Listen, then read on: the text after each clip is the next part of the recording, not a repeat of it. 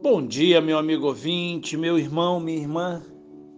Hoje eu quero compartilhar com vocês o seguinte tema: Não há o que temer. Como você está olhando para o seu futuro? Talvez com incerteza, insegurança e medo. Notícias sobre corrupção já estamos até cansados de ver, não é verdade? Aumentam as notícias de atentados terroristas, mas nem precisamos ir para longe. Em nosso país, a criminalidade está chegando a patamares elevadíssimos.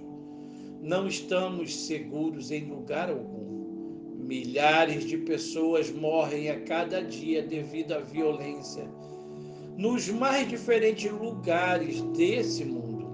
Além de tudo isso, cresce em nosso país o desemprego, deixando muitas famílias com sérias dificuldades para conseguir o pão de cada dia.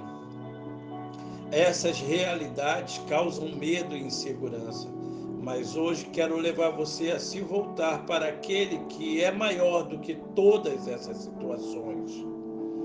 Pense nesse momento em Deus, o Criador e Resgatador.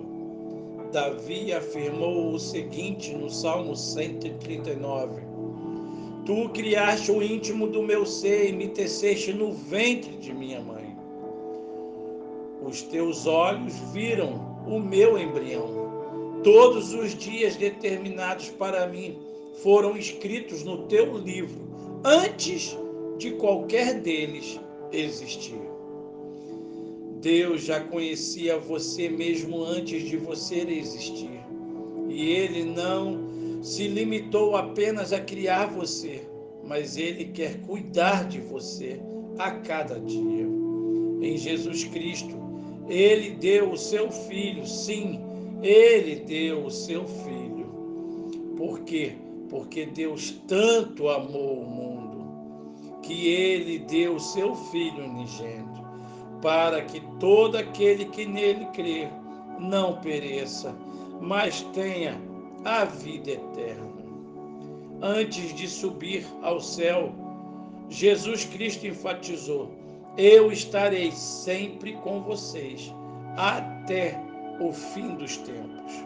O povo de Israel viveu momentos difíceis, mas Deus estava com os israelitas e não os abandonou não será diferente conosco.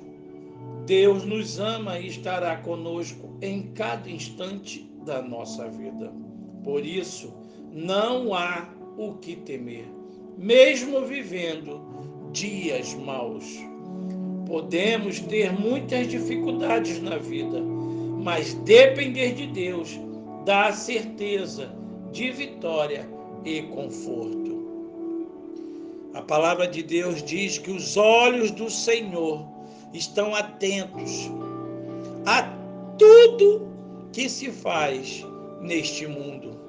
Então, tenha no seu coração a certeza de fazer todas as coisas de maneira que em tudo o nome do Senhor, o nome de Jesus, seja glorificado através da sua vida.